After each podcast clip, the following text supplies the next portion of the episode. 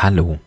Ein kurzer Disclaimer vorneweg. In der Folge hatten wir mit ein paar Tonproblemen zu kämpfen. Ich habe ein neues Setup und bin übersteuert. Birte muss zwischenzeitlich mal den Ort wechseln. Ähm, und wir haben das so gut wie es geht rausgeschnitten und angepasst bekommen. Man kriegt es aber noch ein bisschen besser mit. Bei der nächsten Folge wird es wieder besser, versprochen. Trotzdem viel Spaß bei der Episode.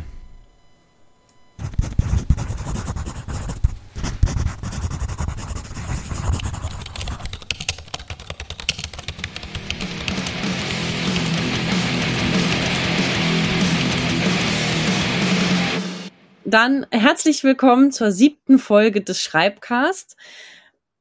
Wir haben letztens eine Anregung bekommen. Also ich bin Birte und ich spreche mit Dennis.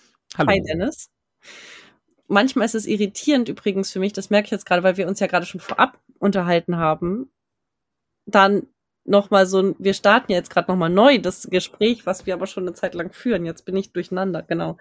Ähm, was ich aber gerade erzählen wollte, ist, dass wir eine Anfrage bekommen haben, ob wir nicht auch mal Lust haben, über Schreibratgeber zu sprechen.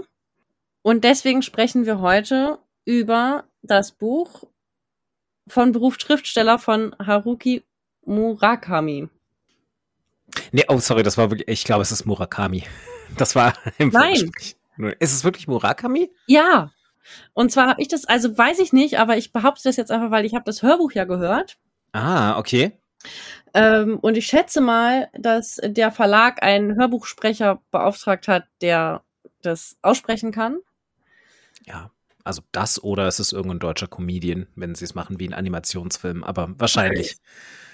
Und der hat es so ausgesprochen. Herr Okay. Murakami. Okay, das ist spannend, Genau. weil ähm, dann habe ich tatsächlich, also dann, dann spreche ich ihn komplett falsch aus und aber auch ähm, jede einzelne Person, die ich kenne. Ja, Was- ich kenne das nämlich auch anders, aber es ist ja logisch, dass man das Japanische. Ja. Oh, das, das finde ich aber spannend, weil, also klar, natürlich würde ich auch sagen, dass das Hörbuch die Instanz ist. Haruki Muraka, Murakami? Warte, warte, da muss man doch irgendwie eine Hörprobe kriegen. Ähm, aber ich, ich denke gerade so an so, so wie, wie, wie ähm, Fußballkommentatoren so Spielernamen aussprechen. Da würde man ja auch denken, die haben sich informiert, wie man irgendwie ausländische Spieler ausspricht und so. Ja, Und dann, dann aber vielleicht ist so ein Hörbuch ist das oft nicht so. als ein Spielerkommentator, Ja, ein Fußballkommentator. Aber vage Mhm. Hypothese, ganz vage. Dennis, wie hat's dir denn gefallen? Es hat mir gut gefallen und ich habe mich beim Lesen sehr an Romane von Murakami, oh Gott, Mur Murakami, ah, es fühlt sich echt falsch an. Muss ich jetzt an mir arbeiten? ähm, okay. Äh, es fühlt sich wie Romane vom Autor an beim Lesen. Ähm, also ich finde, er hat einen, zumindest in der deutschen Übersetzung, Mhm. also das Hands-on, ich habe es auf Deutsch gelesen, ähm, und äh, Romane, die ich bis jetzt gelesen habe, auch Mhm. auf Deutsch. Ähm, und für mich hat sich sehr ähnlich angefühlt, so vom Stil her, wie er halt auch seine Romane schreibt.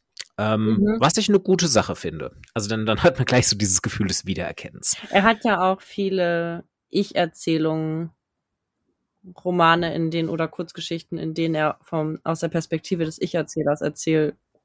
Ähm, Ja. darüber schreibt er tatsächlich dann auch äh, in einem Kapitel, wo es ja genau darum geht, wie er quasi vom von der Ich-Erzählung immer mehr in die dritte Person wechselt und sich dann rantasten musste, fand ich tatsächlich eins der spannendsten Kapitel. Ähm, Mhm. sicherlich auch mit einem literaturwissenschaftlichen Blick drauf, wenn es ja um Erzählerfiguren und Positionen geht und so. Mhm. Das fand ich sehr cool, dass er beschrieben hat, dass er sich so rantasten musste. Ähm. Genau, aber da greife ich, glaube ich, jetzt schon vor. Ich will jetzt nicht direkt mitten im Inhalt von Kapitel 9 oder so anfangen. Ähm, genau. Also, ja, Leseeindruck gut. Unter dem Gesichtspunkt eines Schreibratgebers, also das ist, das ist eine spannende Frage, da bin ich auch gespannt, was du zu sagst. Mhm. Hm, weiß ich nicht, ob ich es so gut fand. Das finde ich auch einen, einen interessanten Aspekt, den du jetzt nennst. Mal kurz da. Ähm, weil er ja selber ganz relativ zum Ende des Buches hin sagt, also er sieht es ja nicht als Schreibratgeber. Also er sagt, er weiß nicht, ob er damit jemanden helfen kann, mit dem Buch äh, zu schreiben. Also ja, das, ähm, das sagt er und ich glaube, das ist ja auch, ähm, also ich habe noch gar nicht so viele Schreibratgeber gelesen. Also es gibt ja wahnsinnig viele, ähm, aber das ist ja auch ein ganz, ganz häufiger Topos in so Schreibratgebern, habe ich irgendwie das Gefühl. Also gerade wenn sie von Autoren und Autorinnen kommen, ähm, die normalerweise halt eben SchriftstellerInnen sind, dass ähm, da ganz oft irgend sowas ist wie, naja, ich weiß ja nicht, ob das irgendjemandem hilft. Das ist ja jetzt natürlich nur meine Herangehensweise.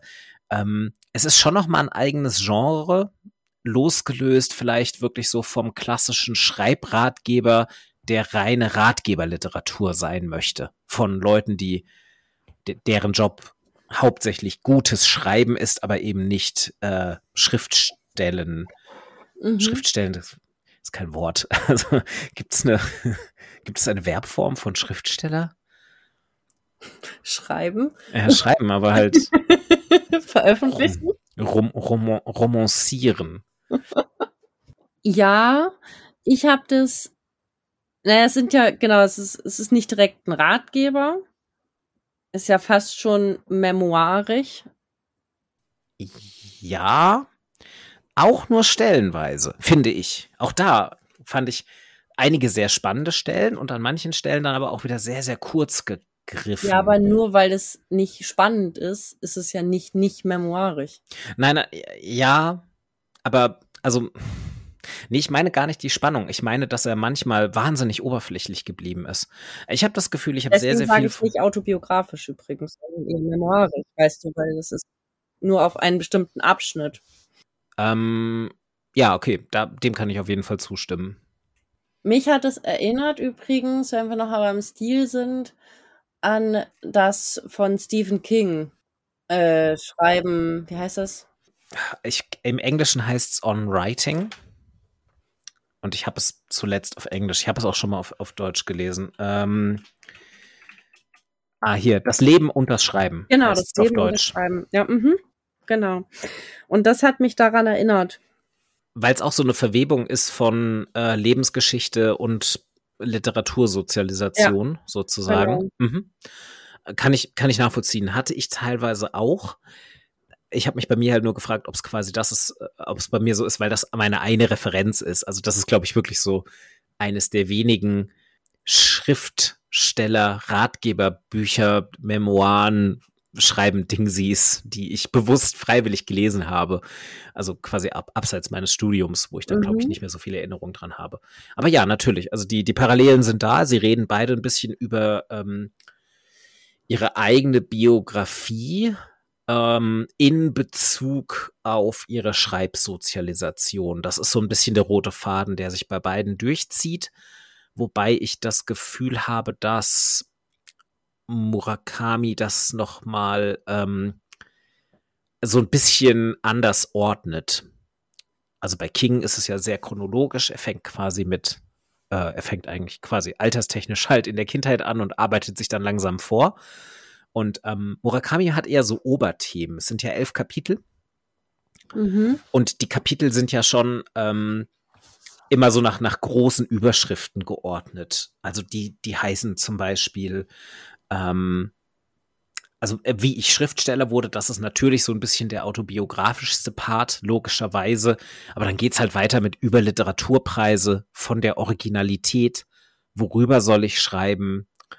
Ähm, und dann geht's so ein bisschen über, welche Figuren auftreten und so weiter. Ähm, über das Publikum. Das ist so ein bisschen themengeordneter, was dann auch dazu führt, dass er zumindest in seiner Lebensgeschichte auch hin und her springt, Rückgriffe macht, aber natürlich immer wieder auf dieses zweite Kapitel rückbezieht, wo er quasi seine, wie er zum Schreiben kommt, Geschichte schildert. Was ich auch wirklich eine der spannendsten Sachen ein bisschen fand, so die, die Frühgeschichte. Ja. Gleich finde ich, was ich suche. da. Ich habe nämlich noch ein Buch, ähm, ich habe auch nicht so wahnsinnig viele Bücher in diesem Bereich gelesen, aber ich habe auch von Julie C. ein Buch mal gelesen wo sie über ihr Schreiben schreibt. Mhm, okay, wie ist das? Das kenne ich nicht. Gebrauchsanweisung über Pferde. Nein, Gebrauchsanweisung für Pferde. Den Titel habe ich schon mal gehört, ähm, aber gelesen habe ich es noch nicht. Wie ist, wie ist das aufgebaut? eigentlich geht's da nicht um ihr Schreiben explizit. Ich weiß gar nicht, ob da überhaupt steht, dass es um ihr Schreiben geht. Oh nein, ich wollte es nicht abspielen. Stopp, pst, aus. Sondern es geht tatsächlich um ihr Pferdeleben, also um ihr, ne, wie sie mit, mit Pferden in Kontakt kam und kommt und dann lebt. Und dann auch über ihr Schreiben und wie sie dahin gekommen ist, dass sie jetzt, äh, dass sie zum Verlag gekommen ist, dass sie Romane schreibt und so. Und ähm, genau, aber eigentlich geht's nicht in erster Linie um Schreiben in diesem Buch. Aber sie schreibt eben, wie sie schreibt und was ihr hilft beim Schreiben. Mhm. Nämlich, dass sie ja nochmal promoviert hat, weil sie, ich glaube, bei Schilf, sie schreibt, sie wollte dieses Buch schreiben, Schilf. Und sie hatte einen neuen Verlag, glaube ich. Einen neuen Vertrag auf jeden Fall, musste das Buch auch schreiben und hat aber alle anderen Bücher geschrieben, um sich sozusagen von dem wissenschaftlichen Arbeiten abzulenken. Okay. Äh, und dann hat sie promoviert, um Schilf zu schreiben. Okay, das ist wirklich jeweils in beide Richtungen eine sehr, sehr spannende Form der Prokrastination. Ja, oder? Mhm. Spannend. Aber lass uns doch nochmal zurück zu Murakami kommen. Äh, ich hätte ähm, jetzt auch direkt die Frage gehabt, also weil du hast gesagt, bei Juli C. ist es so, dass es nicht vordergründig ums Schreiben geht. Hast du den Eindruck, dass es jetzt auch in diesem Buch hier nicht vordergründig ums Schreiben geht? Das ist eine spannende Frage. Das habe ich mich nämlich zwischendurch gefragt. Also er schreibt ja eher, das heißt ja auch von Beruf Schriftsteller auf Deutsch, ähm, wie er zu diesem Beruf gekommen ist. Und über den Beruf Schriftsteller. Es geht ja nur in einem relativ kleinen Ausschnitt über das Schreiben an sich. Es, es sprenkelt sich halt immer mal wieder so rein dass er über sein Schreiben spricht, aber du hast, du, du hast völlig recht, es ist ein kleinerer Teil, in dem es quasi so um, hm, naja, was man vielleicht so von einem Schreibratgeber erwarten würde, so Techniken mhm. des Schreibens oder seine Philosophie hinter dem Schreiben geht. Das stimmt. Sollen wir mal darüber sprechen, über welche Techniken er so mhm. schreibt? Also was er anwendet? Weil ich finde es hochspannend, seinen Schreibprozess, den er da beschreibt. Äh, welchen? Weil er beschreibt ja mehrere, je nachdem, bei welchem Buch oder in welcher Station er ist. Also, was mich natürlich sehr fasziniert hat, weil es mich auch an, ähm, an einiges erinnert hat aus meiner Zeit in der Schreibwerkstatt Mehrsprachigkeit, ist, ähm, dass er beschreibt, dass er wollte ja ein Buch schreiben und hat sich hingesetzt und angefangen zu schreiben und dann hat er, glaube ich, gemerkt, dass es nicht so richtig was ist oder so, wenn ich das richtig in Erinnerung habe. Und dann hat er die Schreibmaschine genommen und auf Englisch geschrieben. Ja, ja. Das fand ich auch wirklich wahnsinnig beeindruckend. Das ist ein Erstling, also ähm, wenn der Wind singt und im Original, glaube ich, äh, Pinball 1973. Ähm, habe ich nicht gelesen, geht es um Baseball, glaube ich. Also zumindest ist die Inspiration Baseball und ich habe kurz mal so Wikipedia-mäßig reingelesen. Ähm, und, ach, das sind, nee, sorry, was rede ich denn? Das ist, äh, das sind unterschiedliche Romane. Ich ich habe das hier eben nebeneinander gesehen und ich dachte, ich habe hier die deutsche Übersetzung und das, äh, die, die englische Übersetzung vor mir. Sorry, das sind zwei verschiedene Romane. Äh, dann geht es um Wenn der Wind singt. Ähm, genau. Und genau da beschreibt er das. Und das fand ich auch wirklich super beeindruckend, dass er es quasi erst auf Japanisch schreibt. Auf Englisch? Ach so, ja, nee, Nein, auf Japanisch handschriftlich, ja. Er hat es auf Japanisch handschriftlich geschrieben und war da mit dem Stil überhaupt nicht zufrieden. Er hat gemeint, es war langweilig und er hat selbst kein, fand ich sehr, sehr ehrlich, wie er dann sagt, so, es hat ihm selbst keinen Spaß gemacht, das ähm, zu lesen. Mhm. Und weil er dann eine andere Perspektive drauf kriegen wollte, dann übersetzt er es ins Englische, wechselt auch das Schreibgerät. Das ist aus, finde ich, ähm, einer schreibdidaktischen Sicht oder so, äh, finde ich das auch sehr spannend, dass er quasi vom Handschriftlichen auf die Schreibmaschine wechselt. Wir waren hier ja in den äh, 1970er Jahren, das heißt, äh, wir sind noch weit entfernt vom PC. Und ähm, also nicht weit entfernt, aber weit entfernt, dass man sich so als Privatmensch einleistet. Und ähm, genau, übersetzt ihn ins Englische, aber ohne ein ausreichendes englisches Vokabular zu haben. Ich glaube, das muss man da auch nochmal wirklich erwähnen, dass er dann ja meint, so, dass halt er ganz gutes Englisch, aber eigentlich nur ein schulisches Englisch hatte und in erster Linie auch ein Lektüre-Englisch, weil er ganz, ganz viel auf Englisch gelesen hat. Mhm. Ähm, das beschreibt er an einer späteren Stelle in dem Buch dann auch nochmal. Aber er ganz klar sagte, so ihm fehlte eigentlich das Vokabular. Ähm, was dann dazu geführt hat, dass er ähm, sich komplett zurücknehmen musste und alles ganz, ganz spärlich und knapp beschrieben hat. Also so einen ganz parataktischen Hauptsatzstil entwickelt hat, einfach weil ihm das Vokabular und vor allem auch weil ihm das Verständnis für so komplexe grammatikalische Konstruktionen gefehlt hat. Und das alles hat er dann wieder ins Japanische zurückübersetzt, so wortwörtlich wie möglich. Und dann gemeint, dadurch hatte er einen unkonventionellen japanischen Stil entwickelt. Mhm.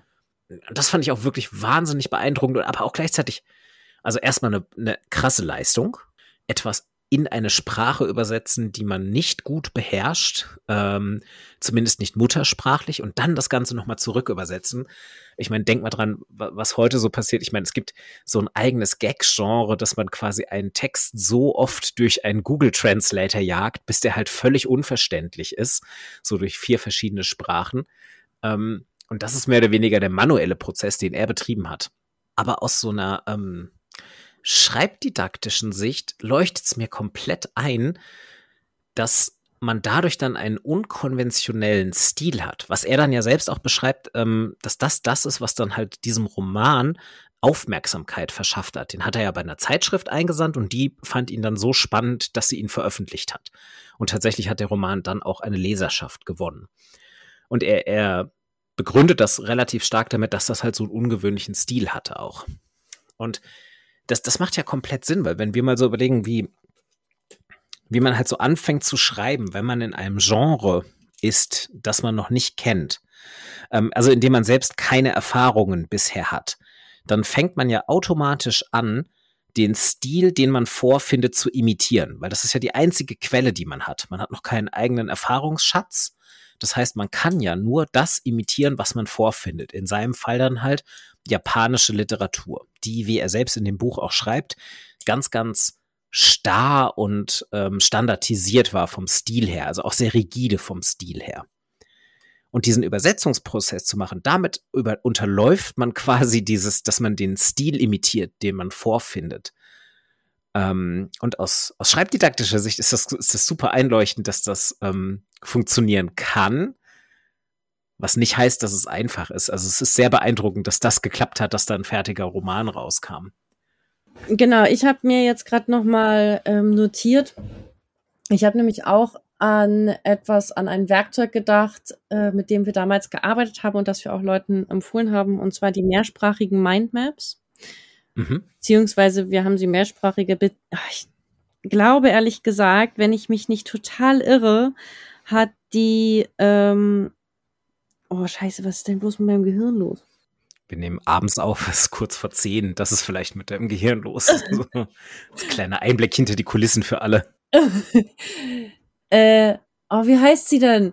Die war am Schreibzentrum in Bochum.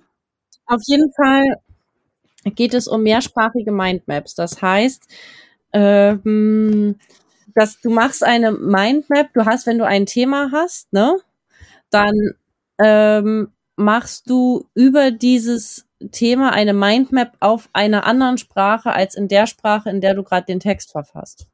Aber schon eine Sprache, in der du Sprachkompetenz hast. Ja. Also es ist so, dass es reicht, um eine Mindmap zu machen.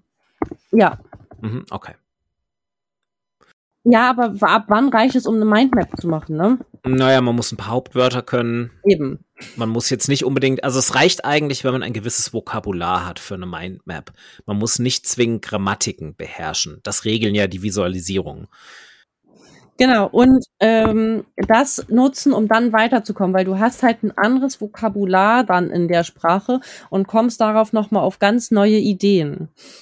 Und dann ist mir noch etwas eingefallen, womit wir damals gearbeitet haben, was äh, mir da auch kam, und zwar die Sprachenmännchen, Männchen hießen die, aber irgendwie müssten die ja Männchen heißen, oder?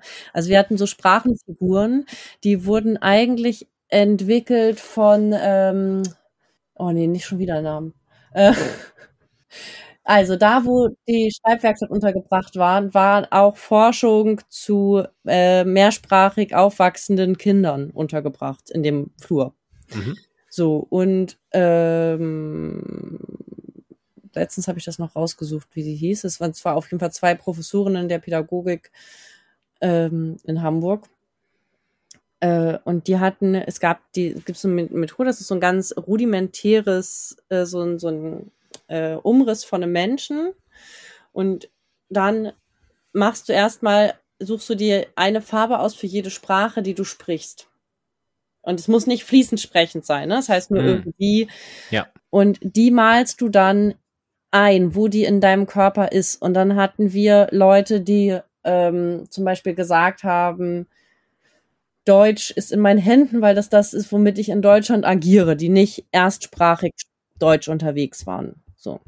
Oder ne, die, deren Erstsprache im Herzen ist und das beschützt oder so. Oder ja. Deutsches außenrum, um ihnen den Schutz zu geben und sich hier in Deutschland an einer deutschen Universität zu bewegen. Und eben daran habe ich auch gedacht. Das ist nämlich nochmal diese emotionale Ebene von Sprachen und von Sprachigkeit. Und er beschreibt ja auch irgendwie, dass das Japanische sehr blumig ist und dass er da etwas zu etwas Einfacherem gekommen ist. Ja, das war das Neuartige auch, was er dann halt hatte mit seinem Erstling direkt, dadurch, dass er es halt eben gar nicht blumig machen konnte durch die Übersetzung, äh, durch die Übersetzung ins Englische und dann die Rückübersetzung, ist das halt verloren gegangen. Also es ist wirklich ein Transformationsprozess, den würde ich jetzt mal behaupten, wahrscheinlich erfahrenere Autoren und Autorinnen vielleicht auch ohne diesen Übersetzungsschritt hätten machen können. Aber wir reden hier ja von seinem Erstlingswerk, dass er dann irgendwie, ich glaube, äh, 35 ist er oder Anfang 30, wenn er es schreibt, 35, wenn es veröffentlicht wird, irgendwie so. Mhm. Ähm, und davor hat er ja keinerlei schriftstellerisches Training. Also er ist ja auch nicht ähm, ausgebildet worden, Schriftsteller zu sein oder hat das studiert oder so. Er schreibt ja seinen ersten Ulrike Roman quasi. Lange. Ulrike Lange, okay. Ähm, ja. Und das Buch, äh, was ich gesagt habe über Lesen, ist äh, Fachtexte lesen, verstehen, wiedergeben. Äh, aber in dem Buch ist nicht das mit den mehrsprachigen Mindmaps, aber die hat in Hamburg mal damals einen Workshop gemacht zu mehrsprachigen Mindmaps. Meine ich, wenn ich ihr das jetzt nicht völlig unterstelle, dass sie das gemacht hat. Genau.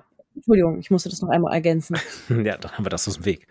Ähm, genau, also er ist ja, ähm, also quasi, er beschreibt sehr, sehr gut, wie für ihn wirklich dieser Übersetzungsschritt als Werkzeug notwendig war. Diese zusätzliche Ebene, das Englische erstmal reinzubringen, weil er eben noch nicht in der Lage war, aufgrund fehlender Erfahrung, einfach zu sagen, ich ändere jetzt meinen japanischen Stil. Also, dass das noch herausfordernder war, als eben diesen Zwischenschritt einzubauen, das Ganze erstmal in eine andere Sprache zu übersetzen und dann zurück übersetzen.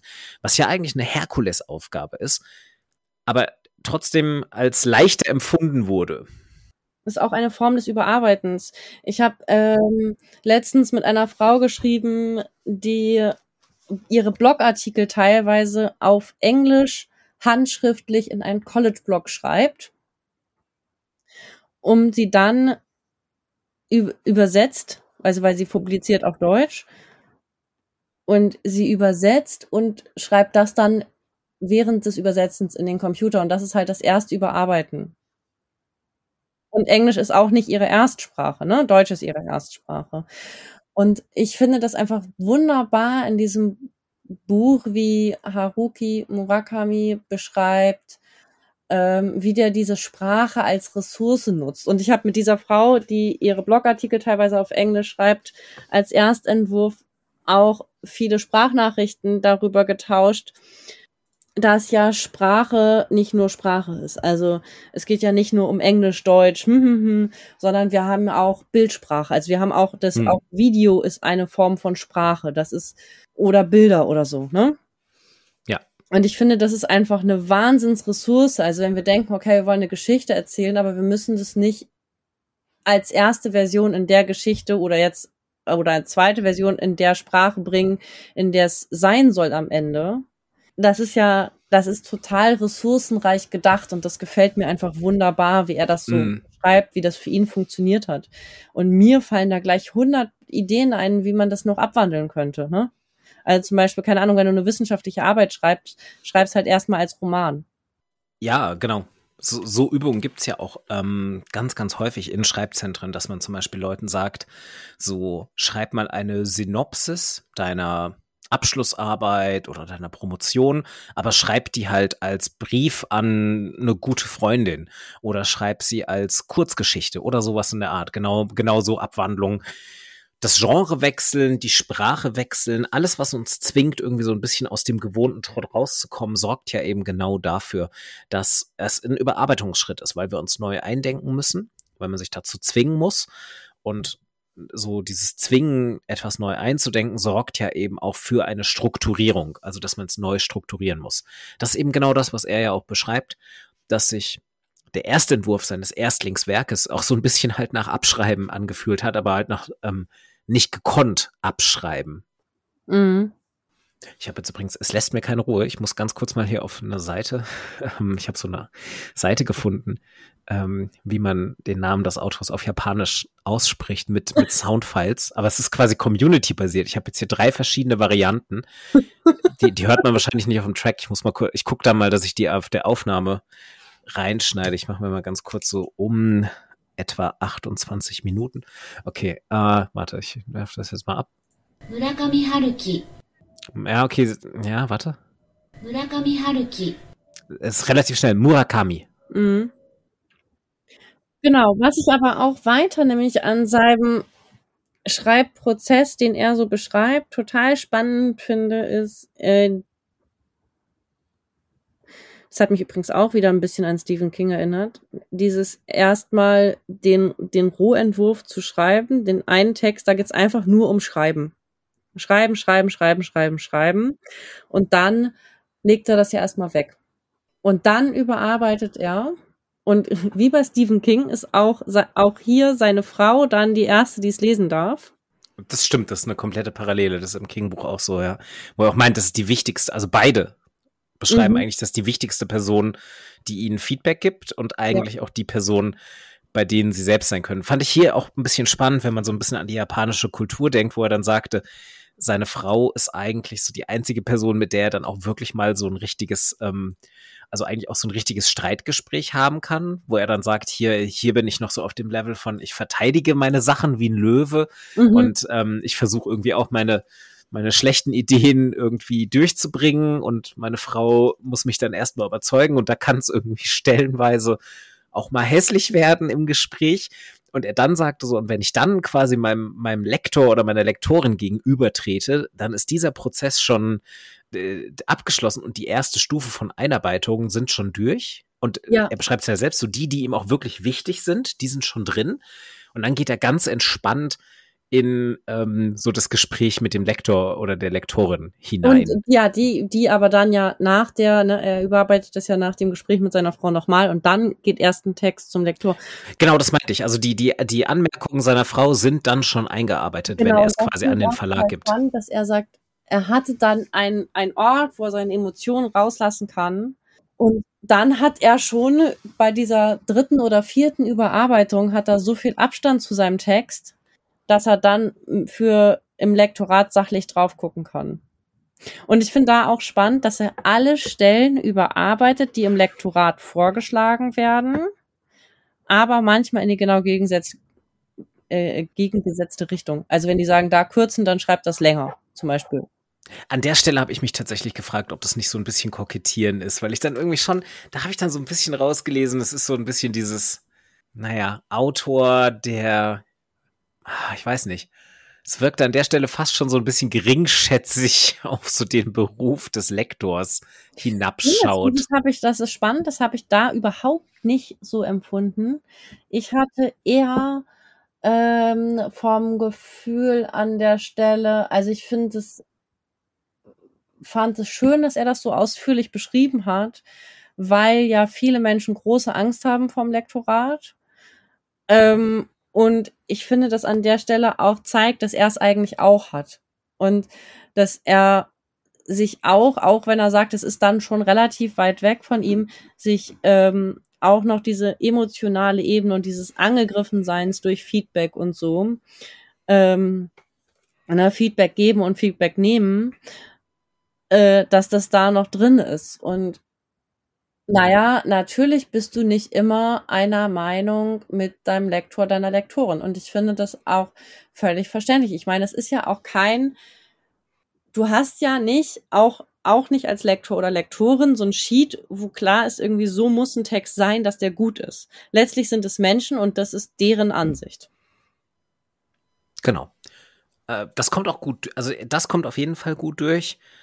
Ähm, es war nur genau diese Stelle, wo ich so ein bisschen hatte, wo ich mir dachte so, naja, okay, wenn du, du quasi immer das Gegenteil machst von dem, was nee, dein Lektor dir sagt. Nicht, genau, gesagt, aber, aber, ja, er, also an der einen Stelle kokettiert er so ein bisschen damit, aber genau, also ja, nicht immer, aber wo er meinte so, oft habe ich es genau gegensätzlich verändert und dann steht da auch noch irgend so ein Satz so, naja, die wissen ja auch nicht immer, wie das ist und so und hat er sicherlich auch irgendwie ein bisschen recht mit, aber da ist natürlich auch wieder ein bisschen diese Autor-Inszenierung auch noch ein Stückchen mit drin würde ich sagen.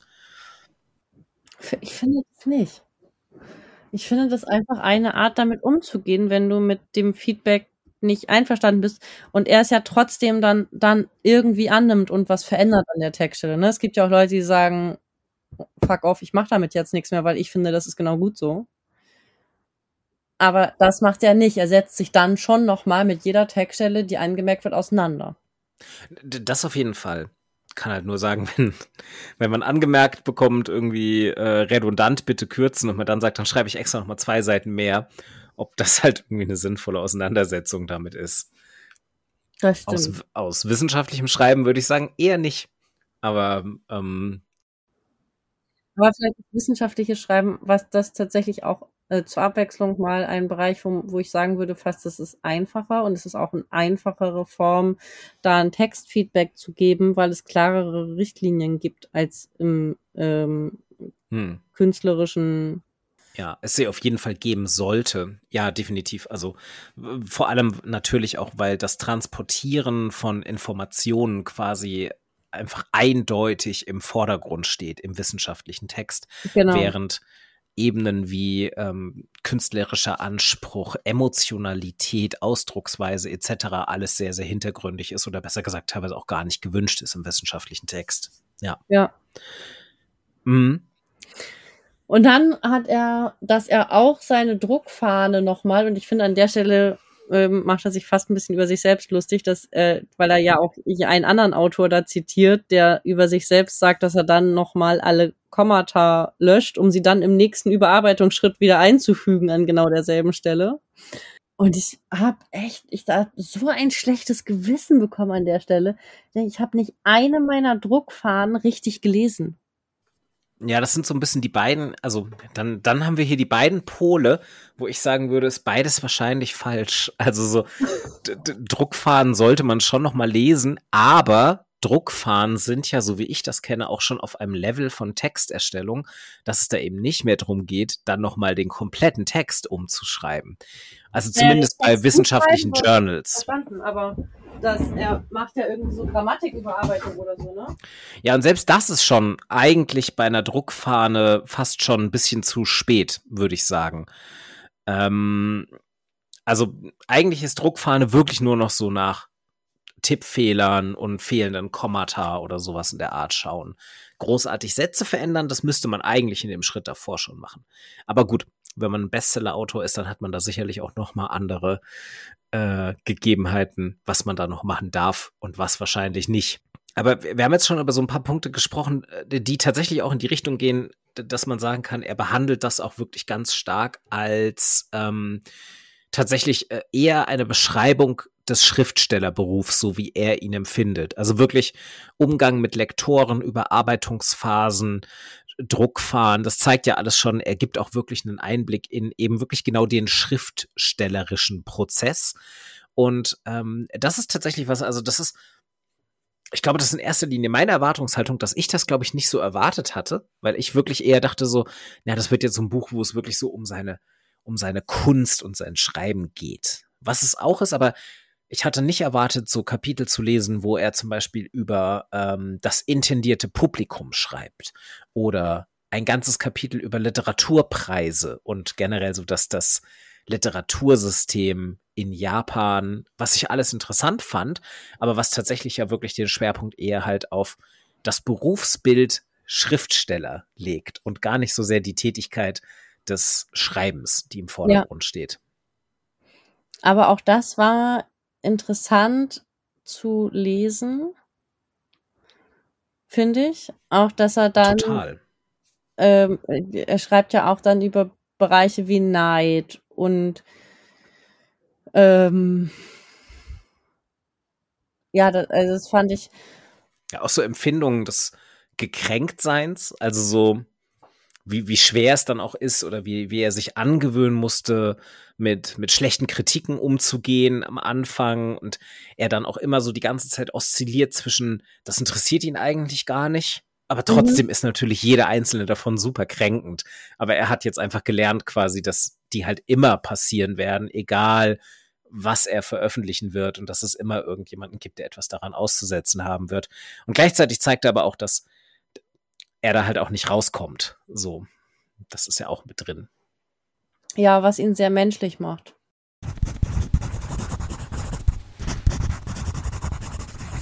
Für den Fall, dass wir jetzt hier einen kleinen Schnitt gemacht haben, ähm, werden sich Hörerinnen auf eine leicht veränderte Soundkulisse von Birte einlassen müssen. Das liegt daran, dass sie gerade den Raum wechseln musste. Nur für den Fall, dass wir hier gerade geschnitten haben in der fertigen Episode. Scheiße, mein Ladegerät ist kaputt gegangen gerade. okay, vielleicht haben wir auch ganz andere Probleme. ja, okay. Na gut. Ähm, auf jeden Fall finde ich das, was ich gerade sagen wollte, ist, ich finde das Buch empfehlenswert. Ähm, auch äh, und vor allem für Leute, die seine Bücher schon gelesen haben und kennen.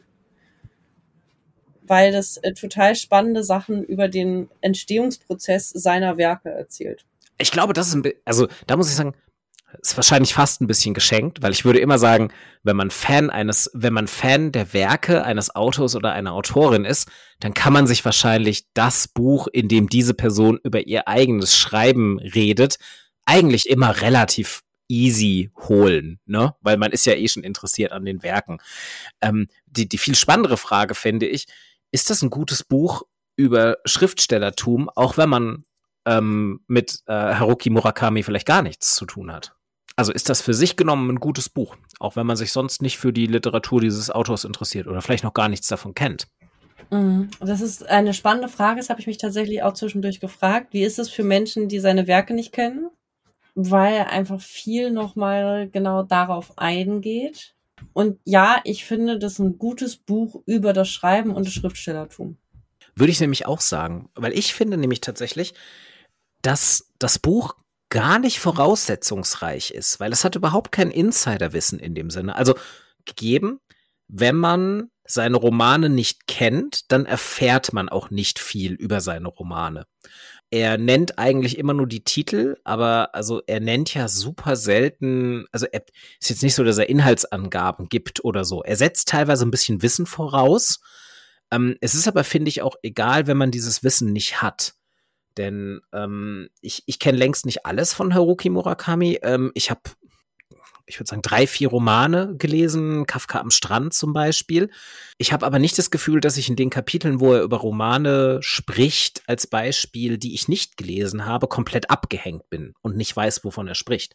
Also wie gesagt, gerade das Kapitel mit seinem Erstlingsroman, den ich nicht kenne, den ich nie gelesen habe, finde ich ein super spannendes Kapitel, die Entstehungsgeschichte zu lesen. Und zu den Romanen, die ich kenne, habe ich auch nicht so viel Vorteilswissen, weil ähm, ich mir es trotzdem vorstellen kann. Er spricht dann ja irgendwann zum Beispiel davon, wie er bei Kafka am Strand das erste Mal so ein Experiment macht, die erste Erzählform zu verlassen. Also quasi kein, mhm. nicht nur einen Ich-Erzähler zu nehmen, sondern dann quasi bei der Hälfte des Romans in die dritte Person zu wechseln. Und dann spricht er bei 1Q84 davon, wie er das aufteilt in drei verschiedene Erzählperspektiven. Und das ist ja so nicht, also das muss man, man muss die Romane nicht gelesen haben, um nachvollziehen zu können, worum es da geht. Genau, das finde ich. Ich habe das Buch auch nicht. Ich habe äh, den sein, aber ich habe äh, Sätze zu Ende bringen. Ne? Ich habe das Buch nicht gelesen, Kafka am Strand. Ich habe auch seinen ersten nicht gelesen und es hat mir Lust gemacht, das nochmal zu tun tatsächlich.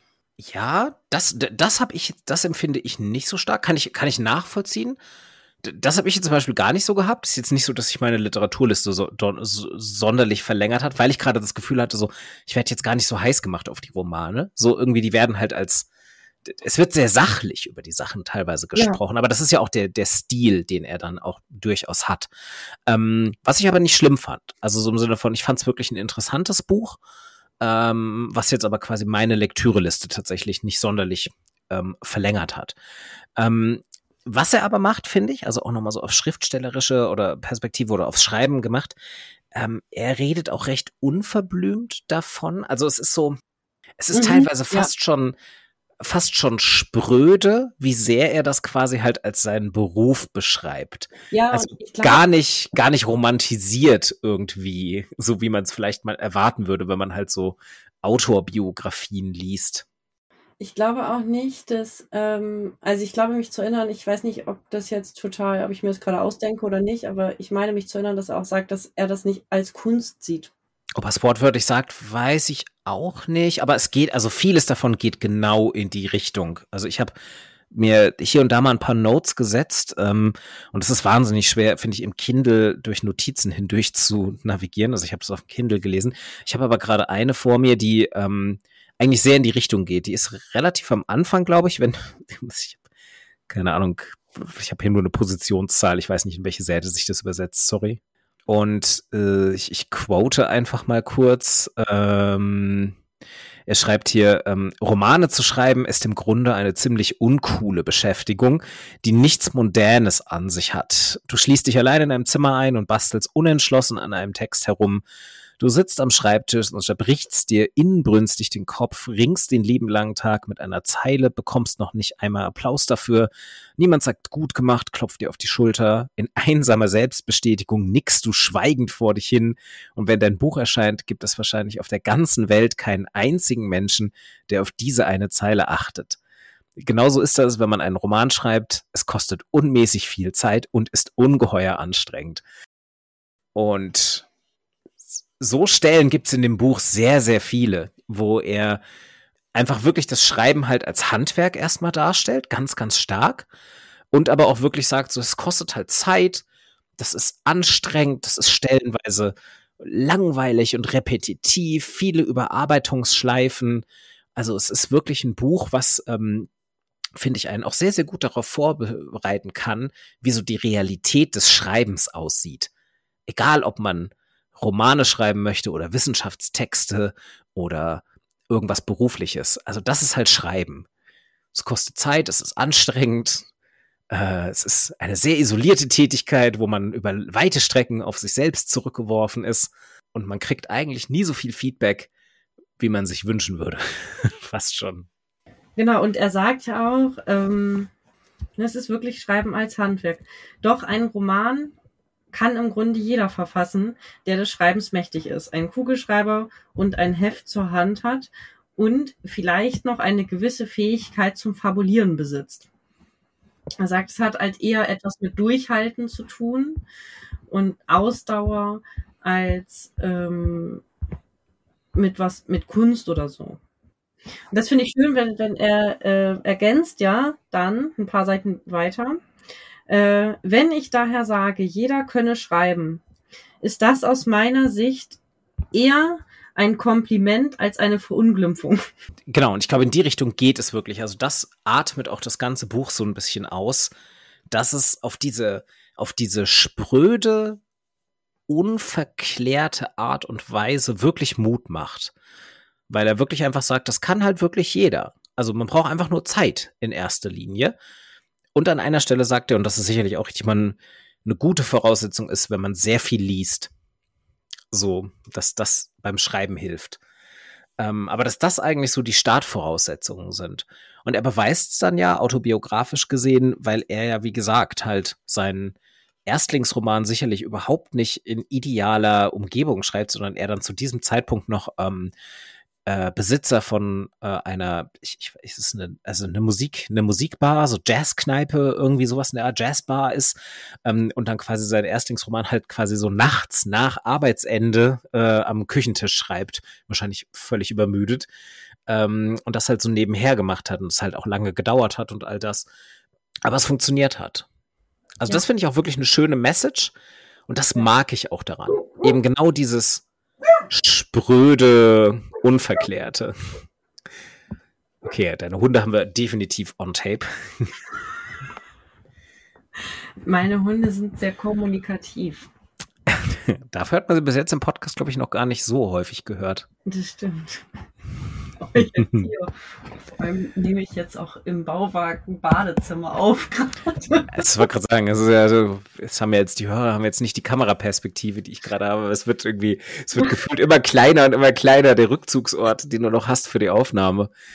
Eventuell äh, müssen wir, müssen wir auch langsam schon ein Wrap-up machen, bevor, bevor irgendjemand noch das Badezimmer nutzen muss. Naja, dann kann man ja in die Kneipe gehen. Also, wir haben ein Haus auf dem Grundstück, das Kneipe heißt, weil da ein Tresen drin ist. Das ist nochmal eine gute Erklärung, ja. Ja, kann man, ja, genau, kannst du auch in die Kneipe gehen, wenn du auf bist. Ja, genau. Ähm, ja, das, der, die Toilette im Bauwagen ist ja nicht wirklich wie eine Toilette, die du dann immer nutzt, sondern du gehst dann ja auch in der Regel eher raus. Nur wenn draußen halt irgendwie, wenn, weißt du, du wachst halt nachts um drei auf dann willst du halt, und es regnet draußen, ja. dann bist du dankbar dafür, dass du nicht raus musst. Mhm.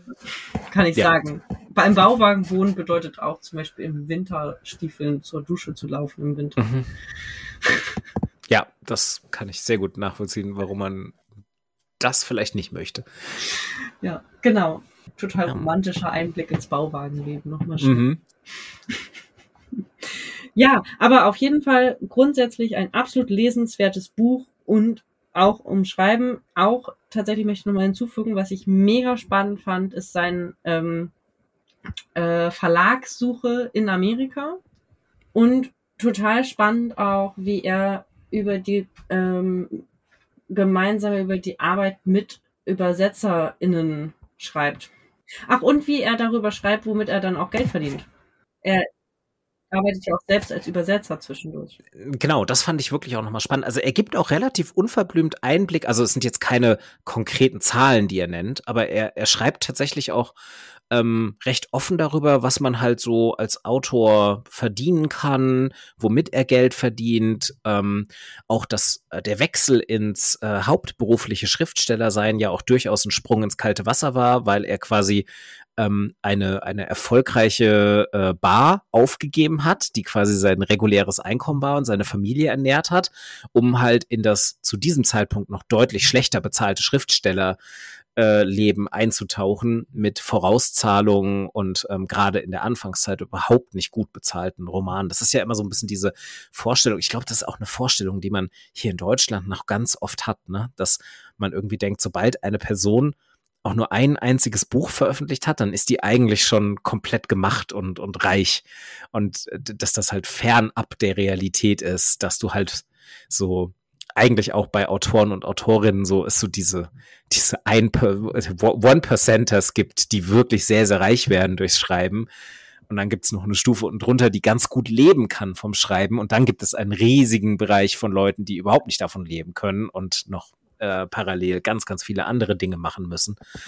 Und ähm, das beschreibt er auch sehr, sehr offen. Das fand ich auch wirklich spannend und ist auch, finde ich, auch wieder schön zu sehen, nicht nur gibt er einen sehr intimen Einblick in sein Schreiben, sondern halt eben, es ist, es ist alles sehr, es wirkt alles sehr, sehr ehrlich.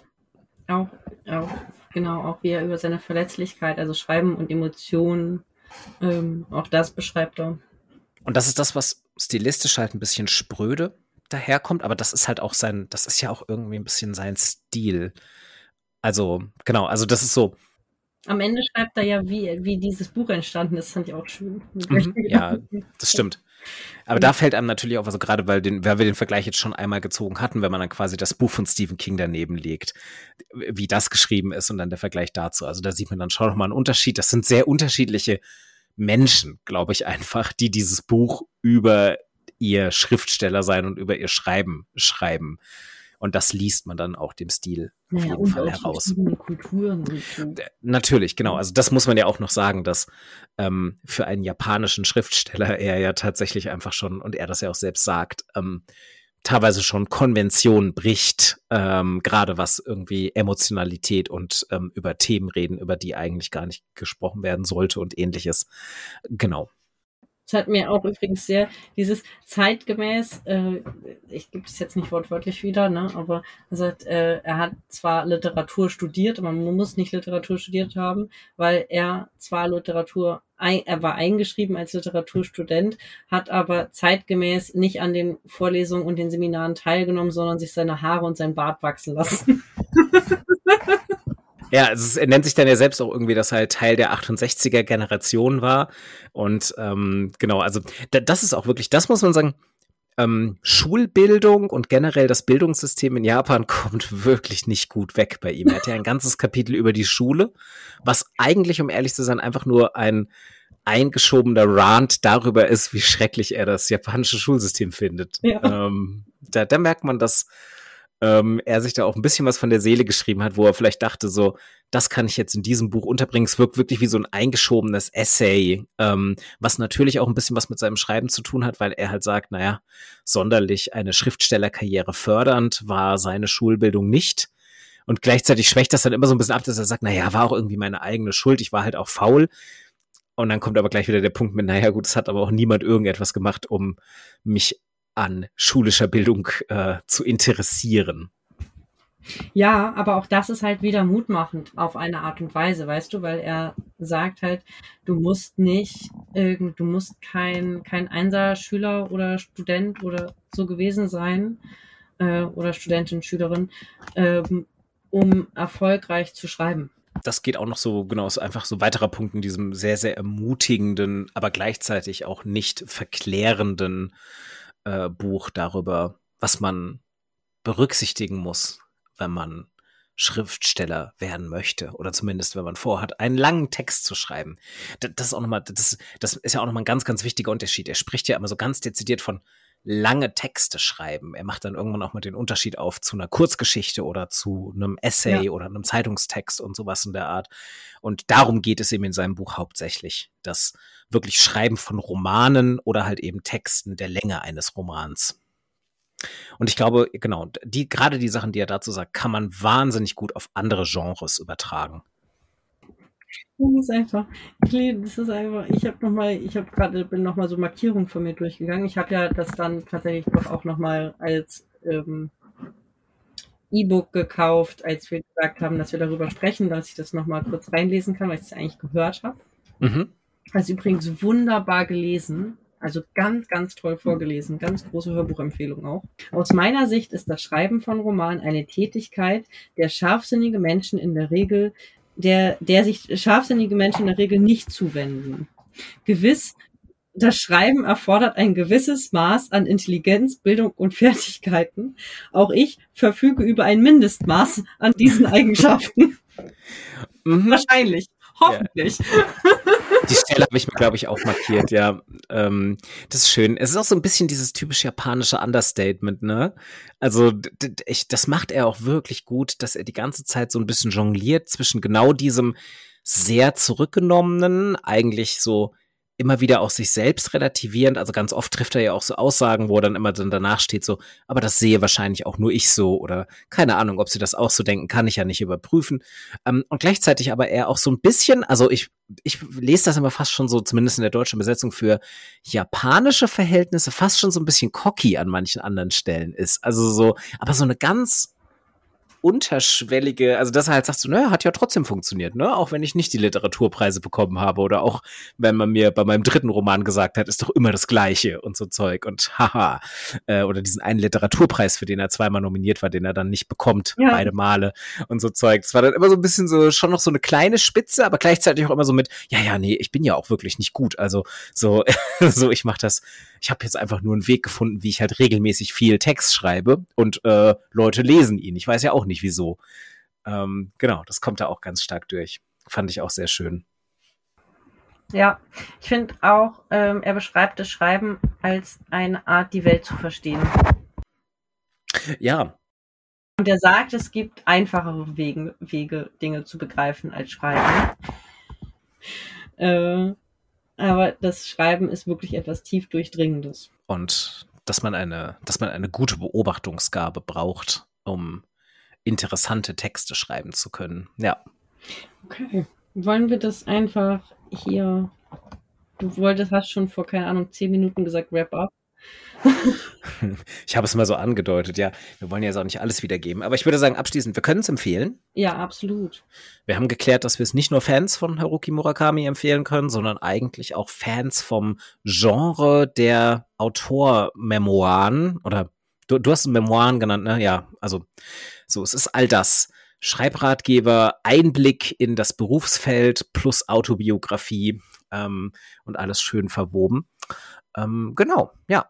Und ich würde sagen, das können wir ja gerne mal wieder machen. Also so, ähm, das war jetzt das erste Mal, dass wir quasi einen, einen Text über das Schreiben besprochen haben, aber da gibt's ja natürlich wirklich noch ganz, ganz viele. Ein paar davon haben wir auch schon genannt. Stephen King, Juli C. Mal als zwei Beispiele, die wir jetzt hier auch schon ähm, genannt haben. Deshalb vielleicht mal so die Aufforderung an alle, die das hier hören. Ähm, was sollten wir denn noch auf die Liste nehmen? Oder also vielleicht auch so zwei Fragen im Sinne von, habt ihr eigentlich auch, hättet ihr Lust, ähm, das hier so als eine unregelmäßig wiederkommende Kategorie zu haben, dass wir quasi über Bücher zum Schreiben reden, die ein bisschen mhm. vorstellen. Ich habe ja auch total Lust, ähm, das kann ich jetzt hier auch nochmal sagen, also wer weiß, was die Menschen denken, die das hier hören, aber auch mal ähm, über, über Studien zu sprechen, zum Beispiel zu Schreibforschung. Äh, auf jeden Fall das hätte ich eh irgendwann gemacht, wenn wir mal Zeit haben, uns darauf gut vorzubereiten. Ähm, ja, finde ich auch eine gute Idee. Auch da können wir gerne Tipps schon mal zu nehmen. Ähm, aber das wäre jetzt die Aufforderung hier mal dazu, ähm, wenn ihr sagt, es gibt irgendeinen Text von einer Autorin, von einem Autor, die so kluge Dinge über das Schreiben, über ihr Schreiben oder das Schreiben allgemein geschrieben hat, ähm, dann leitet uns das gerne weiter. Wir freuen uns da über Tipps. Und ähm, ja, mal gucken. Machen uns dann so eine Literaturliste, die wir dann einfach versuchen, hier im Podcast Stück für Stück abzuarbeiten. Und ähm, das wäre natürlich auch wieder eine gute Interviewmöglichkeit, wenn ihr sagt, äh, ich habe das Buch XY schon so oft gelesen, ähm, dann ist das natürlich auch eine Option, dass ihr einfach mal in den Podcast kommt und das quasi mit uns zusammen vorstellt oder uns vorstellt. Das ist auch eine Option.